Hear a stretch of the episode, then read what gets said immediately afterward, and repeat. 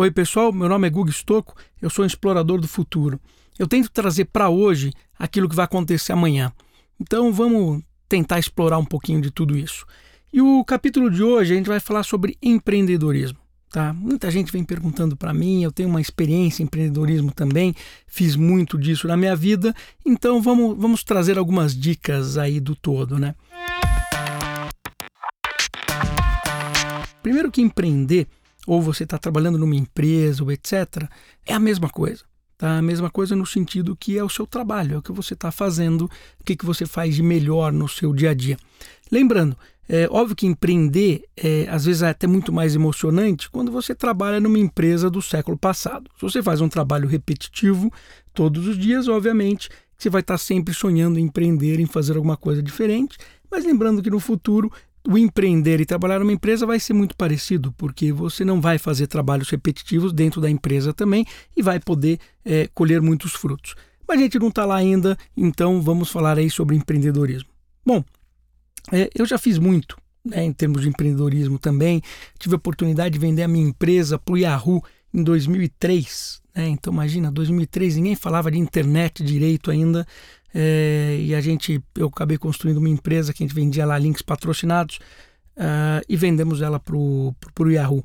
E não foi só isso, né? Teve N outros empreendimentos, então fundos de investimento que abri, então mesmo trabalhando no próprio Buscapé, a gente criou mais de 12, 13 empresas lá dentro, né? Tive até a oportunidade de ter um bar, imagina um sushi bar, academia, tenho academias hoje também. Vamos discutir um pouquinho em cima dessa experiência toda, mas também um pouco do que está acontecendo de novidades por aí. Então, primeira coisa, tem uma dica que, na verdade, é uma dica de ouro que eu dou para todo mundo. Você tendo essa dica em mente, a possibilidade de você empreender e ter sucesso vai aumentar em 5, 6, 10 vezes.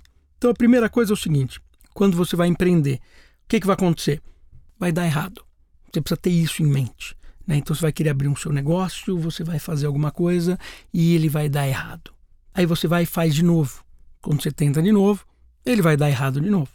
Você tenta de novo, ele vai dar errado de novo. Aí é aquele momento que você tem que parar para pensar. Falar, tá bom, deu errado várias vezes. Primeiro, eu estou psicologicamente preparado para isso.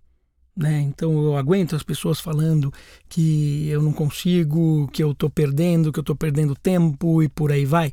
Então, primeiro, está preparado psicologicamente para isso. Dois, se preparou com a sua família. A sua mulher vai continuar com você, estiver comendo pipoca embaixo da ponte, enquanto você vai dando errado toda vez que você empreende. Sua família também tem que estar preparada para isso. E três, você guardou dinheiro? Você se preparou para empreender? Você tá aí, se você não se preparou para empreender, na, no terceiro problema que você tiver, você não consegue dar continuidade. Então, para empreender é muito importante se preparar para empreender. Aí você tenta de novo, dá errado. Você tenta de novo, dá errado. Você tenta de novo, deu certo.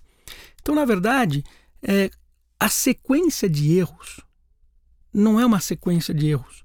Sequência de erros é o que? É você vai encontrando o caminho correto.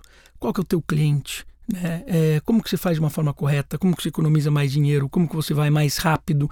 Então, os erros, na verdade, são aprendizados. Então, todo empreendedor, sem exceção, ele tem sucesso não porque ele teve uma grande ideia e teve sucesso. Ele tem uma, sucesso porque ele conseguiu vencer uma sequência de erros. É, e esses erros são os grandes aprendizados. Empreender é isso. Se a gente tem isso em mente, você vê que muda completamente a forma de trabalhar, a forma de pensar. Quando a gente pega, por exemplo, as novas teorias de administração, como o Lean Startup, né? o que, que o Lean Startup faz? Olha, você tem lá os sprints semanais, né, onde você vai, você vai criar um produto, né, você testa esse produto, você vê o que as pessoas acham desse produto e você pivota e faz de novo, vem, testa, entende, pivota, faz de novo e vai indo. Esses ciclos é a mesma coisa que o ciclo do empreendedorismo. Então, o que, é? Você vai entender aquilo que está fazendo. Você não conseguiu pegar o cliente, então vou mudar a forma de trabalho. Você faz de novo. Conseguiu pegar um pouco de cliente, mas não o suficiente. Você muda de novo. Conseguiu o cliente. Agora você precisa expandir. Como é que eu vou expandir? Como é que é o melhor operacional? E esses sprints são eternos. Isso que é muito importante é você estar tá sabendo. Ponha isso em mente. Não esqueça. Errar é bom. Errar a mesma coisa várias vezes é burrice aí não vale. Tá? Então você tem que usar esse erro, como um aprendizado. Então, quando a gente costuma falar, olha, você tem que fazer o produto mínimo viável, né? Isso que a gente ouve muito nas grandes empresas, né? O que é um produto mínimo viável? Eu vou criar, por exemplo, um aplicativo e eu preciso que esse aplicativo tenha funcionalidade básica para eu testar ele nos meus clientes. A partir do feedback dos meus clientes, eu mudo o aplicativo. Tá? Então você vai ouvindo o feedback, vai mudando, ouvindo o feedback, vai mudando e vai construindo o seu aplicativo com base nisso. Então isso é um exemplo de Lean Startup, isso é um exemplo de empreendedorismo. Você pode estar fazendo um aplicativo, mas você pode estar fazendo um restaurante. Tá? Então você tem que ser vivo em cima disso. Então, essa é a primeira dica de ouro. Segunda dica, muito importante: nós fomos treinados para negócios estáticos e os negócios agora são vivos. O que, que isso significa? Significa que mesmo que você montou um restaurante, você montou um bar ou você montou uma, um aplicativo, ele vai ter que mudar toda hora como um ser vivo. Então, se você tem é, o, o teu aplicativo que não tem update nenhum, quer dizer, ele não muda, não tem é, é nada novo acontecendo, você vai cair. Se você tem um restaurante, mesma coisa. Né? Não vai achar que você fez um restaurante com um prato que ele está indo super bem, que ele não pode sair de moda. Ele pode sim, vai estar tá constantemente mudando, vai estar tá, tá mudando o cardápio, você vai estar tá encontrando formas para trazer novos clientes, vai ter que estar tá encantando o seu cliente de maneiras diferentes, você vai ter que estar tá criando exclusividade, por aí vai. Então é vivo e é importante que a gente entenda isso. As coisas são vivas. Então, primeiro, né, lembrando, sempre vai dar errado e o erro, na verdade, é um aprendizado, então você ele serve para que você entenda qual é o próximo passo. Segundo, o que você está construindo é vivo, então lembre-se disso, tudo isso muda, muda toda hora né? As empresas são vivas. É, terceiro, você precisa saber onde está pisando.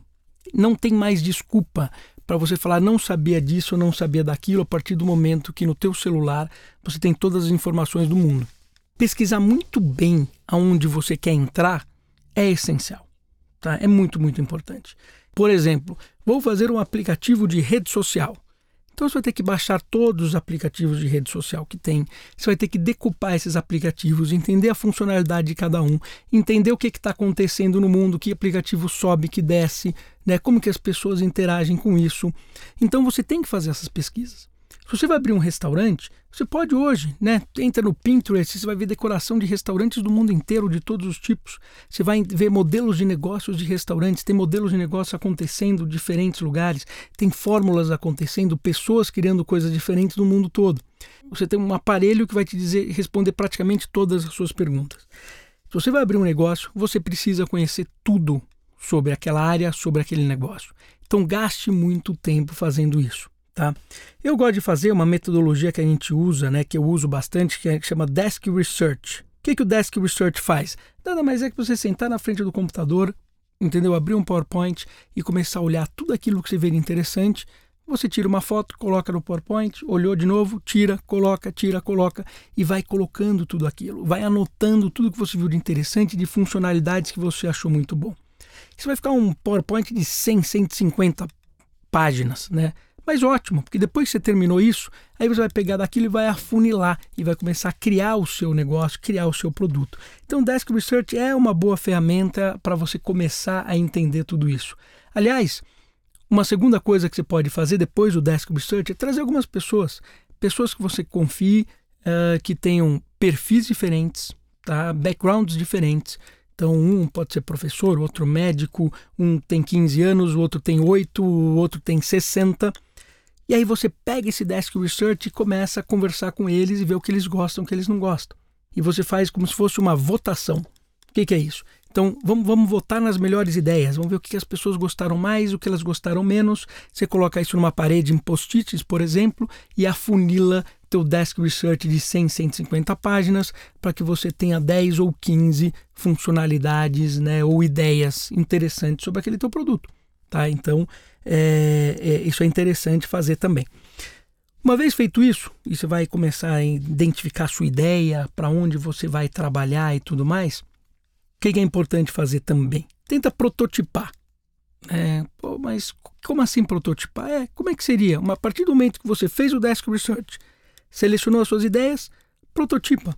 Tenta desenhar como que seria o seu restaurante, como vai ser o nome dele, como que vai ser o site dele, né? faz o business plan dele Né? Lembrando, business plan, você não pode criar business plan de 5 anos, 10 anos, isso aí não funciona, mas você precisa ter o básico dos economics na sua mão. Quanto vai custar, quanto não vai custar. O que, que vai acontecer quando você fizer isso? Você vai falar, poxa, cadê os fornecedores? Quem é que fornece maquinário? Você vai lá na internet, vai procurar e vai visitar essas pessoas. Quando você vai visitar elas, você vai ver que você vai conhecer uma série de coisas diferentes que você não tinha nem pensado. Vai visitar os arquitetos, os decoradores que vão fazer o restaurante para você, as empresas que podem construir. Tudo isso que eu estou falando, no final dessa exploração, você vai ter praticamente todo o seu negócio pensado. E você não gastou dinheiro por isso. Você gastou só tempo. Tá? Então, é, não tem desculpa você não conhecer tudo o que você está fazendo antes de empreender. Tá? O mundo é difícil, é, muitas coisas novas, extremamente competitivo e muda tudo a toda hora. Então você não pode se dar o luxo de falar, ah, tenho uma ideia e vou empreender. Aliás, eu tenho uma frase que eu gosto muito: uh, ideia sem execução é alucinação. Coloca isso na sua cabeça. Eu já vi muita gente falando, eu tenho uma ideia que eu vou ficar milionário. Eu falo, cara, isso é 1%, 1 da sua jornada. Uma grande ideia não serve para nada. Aliás, eu dou ideias para todo mundo. O que eu mais faço é isso, dar ideias. Dou ideias, ideias, ideias que podem ser milionárias para N pessoas. Só que sem execução, não tem como essa ideia sair do papel. E execução é de longe a parte mais difícil. Então, estou dando um exemplo para vocês, só para ter uma ideia, você viu quanto você tem que trabalhar e fazer para que isso ocorra. Quanto você precisa de disciplina para que isso ocorra. Então, coloque na sua cabeça que ideia sem execução é alucinação. Tá? Outro ponto o que está acontecendo hoje nas tendências, né? É muito importante a gente olhar o que está acontecendo. Porque você, vai fazer, você não pode fazer um negócio que deu certo no passado e querer que ele dê certo agora no futuro. Você vai ter que criar um negócio que entender o passado é muito importante, né, para você saber o que funciona, o que não funciona, mas em cima de uma tendência nova, como é que você vai aproveitar isso para ter um diferencial? Então, tem coisas que a gente está sempre olhando. Tecnologia. O que está acontecendo com tecnologia? É importante saber. Então, por exemplo, óculos VR, né? O, você pega lá do Facebook, o óculos, né? O óculos Quest novo que saiu, ou na Samsung ou do Google. Você já usou um? Já colocou um no rosto? Você já navegou um pouquinho nele? Você já explorou isso? Você precisa explorar para entender o que, que, acontece. Você vai ver quando começar a explorar esse tipo de tecnologia, vai vir um monte de ideias na sua cabeça de novos negócios, de oportunidades que hoje são inexploradas. Então, você passar por isso, né, colocar o óculos, ter a experiência, se pegar um software, fazer um programinha para esse óculos, né? Então, eu vou criar um memezinho, vou fazer um, um, um, bonequinho aqui, vou criar alguma coisa. Esse processo exploratório é muito legal. Então, você precisa estar explorando novas tecnologias constantemente. Ah, mas eu não sou do mercado de tecnologia. Não tem problema. Explora como consumidor, né? É, mas avança um pouquinho. É gostoso. Se você gosta de arte, explora mais para o lado artístico. Se gosta mais de engenharia, explora para o lado mais de tecnologia. Se gosta mais de pessoas, explora, entende essas tecnologias e, e tenta identificar como elas podem ajudar as pessoas. Né? Então, como que, por exemplo, um óculos pode ajudar uma pessoa que é autista? Então, aquela pessoa que é autista, que ela não gosta de, estar relacionado com as pessoas do seu lado, se eu coloco um óculos daquele, ela entra naquele mundo Poxa, eu consigo acalmar ela, ela consegue ter experiências ali dentro. Poxa, que tipos de software eu posso ter lá dentro para que eu possa fazer com que uma pessoa autista, por exemplo, é, tenha uma vida melhor, né? Existe isso hoje? Você já procurou aqui aplicativos do óculos para quem é autista, por exemplo? Não, você não viu, né? É, porque alguém tem que ter a experiência e ir atrás de tudo isso. Então, primeiro, está relacionado à tecnologia. Segundo, experiência mesmo. Né? Então, quando você entra no Starbucks, por que, que o Starbucks vende um café a 12 dólares para você? 12 reais, 18, não sei quanto está o Starbucks hoje. Ele não está te vendendo um café. Ele está te vendendo toda uma experiência. Então o que você está pagando não é um café. O café é o formato de pagamento.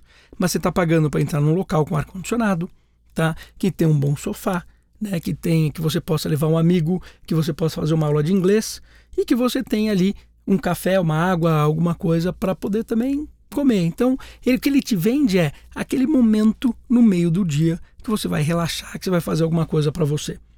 Esse momento custa um pouco mais do que simplesmente o café.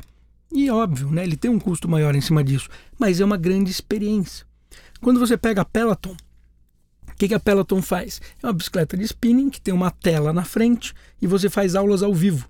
Então, qual é o objetivo dela? Te vender uma experiência de aula ao vivo. Então, você escolhe o professor que você gosta mais, né? Você, o tipo de aula que você gosta mais e você vai seguir aqueles horários. Inclusive fazer amigos, né? Que seguem ter um, um gosto parecido com você nisso e, e, você pode convidar os seus amigos para fazer as aulas das nove e meia e todo mundo tá lá integrado, interagindo com isso. Então, de novo, experiência, né? Então, sai buscando por aí que locais que dá experiência interessante. Então, como seria a experiência do Starbucks no metrô? Por exemplo, olha aqui que exercício legal. Como seria a experiência do, da Peloton, né, de você ter bicicleta com streaming, etc., numa sala de aula? Será que existe isso? É possível? Não é possível? Será que eu posso ter uma experiência de uma sala de aula na minha casa? É, como é que seria tudo isso? Então, explorar tudo isso é bom. Então, primeiro, você explorou a tecnologia. Depois, você explorou toda essa parte de experiências, né? E aí, o terceiro, e o mais importante, que você está fazendo vai mudar a vida de alguém? Então não adianta você criar alguma coisa que é o mais do mesmo. O que, que muda? É, você precisa mudar a vida de alguém, você precisa mudar. Aquela pessoa tem que viver com aquele seu produto. Querendo ou não, quem hoje usa os aplicativos como Rappi, como iFood, né? quem começa a usar, poxa, acaba entrando, aquilo vira parte da sua vida. Quando aquilo vira parte da sua vida, aquela empresa tem muito valor, ela passa a valer bilhão porque mudou a sua experiência. Então, antes você tinha que sair, descer para pegar comida, pegar o telefone, ligar, descer com o seu cartão com dinheiro, não tinha o troco. Cara, tirou toda essa fricção do meio do caminho. Então, olha que interessante, olha que legal tudo isso. Tem muitas, se você pensar hoje, a quantidade de negócios que precisam ser feitos para tirar fricção é gigantesco. Vou te dar um exemplo bobo. Você acha legal você comprar um carro e quando o carro sai da concessionária valer 20% a menos? Blockbuster. Cara, nossos filhos vão falar: caramba, pai, você fazia isso? Nossa, é um efeito blockbuster, isso vai morrer, não tenha dúvida. E vai morrer muito rápido. Quem é que vai suprir isso? Quem criar o próximo negócio, né? que elimina essa, essa, esse problema, elimina esse negócio de eu perder 20% na hora que eu tiro o carro da concessionária. Primeiro que fizer isso vai ganhar muito dinheiro, vai valer milhões e por aí vai. Então, uma vez feito tudo isso, poxa, você entendeu, tá? Que você vai estar tá errando muito e isso é uma jornada eterna, tá? Uma jornada que não acaba muito. É, você entendeu que o teu negócio é vivo, né? Você fez todas as análises, pesquisou tudo, conversou com todo mundo. Você viu as tendências, tanto de tecnologia, de experiência, e você chegou em alguma coisa que muda a vida de alguém. O que, que você tem que fazer agora, a partir do momento que você tem tudo isso na sua mão? Você vai pedir dinheiro. Como assim pedir dinheiro? Ué, cada um tem o seu papel. Um venture capital faz o quê? Ele entrega dinheiro para boas ideias, boas experiências, boas empresas. Né? O investidor, o papel dele é ser investidor. O empreendedor, o papel dele é ser empreendedor. Tanto é que quando o empreendedor quer ser investidor, dá problema. O investidor quer ser empreendedor, também dá problema. Cada um tem o seu papel. Tá? Então, se você tem um bom projeto, muito bem estudado, e você, como empreendedor, está preparado, você não vai ter dificuldade nenhuma de captar dinheiro nenhuma. Você pode falar que é difícil, que não conhece ninguém. Balela é mentira. É difícil se você não tem um bom projeto. É difícil se você não fez exatamente os passos que eu acabei de falar nesse podcast. Aí é difícil mesmo. Aí não adianta. Se mandar um PowerPointzinho com, com, com 15 páginas e falar, tá aqui meu negócio, quero um milhão, não vai funcionar. Você vai ter que vender sua paixão. Você vai ter que ir lá e mostrar que você fez o estudo, que você entendeu, que você encontrou oportunidade, que você está disposto a isso. Primeira coisa que o investidor vai ver nem é o seu negócio, é você. Ele vai saber se você está preparado para essa jornada. Então, quando a gente vai lá na Domo, por exemplo, né, que é o nosso venture capital, a primeira coisa que olha é o empreendedor. O empreendedor vai morrer no meio do caminho ou não? Ele vem com a melhor ideia do mundo, mas ele quer salário. Ele quer ganhar dinheiro com aquilo. Ele não está preocupado em desenvolver o um negócio. Uh, e se ele quer salário, por quê? Porque ele não consegue viver.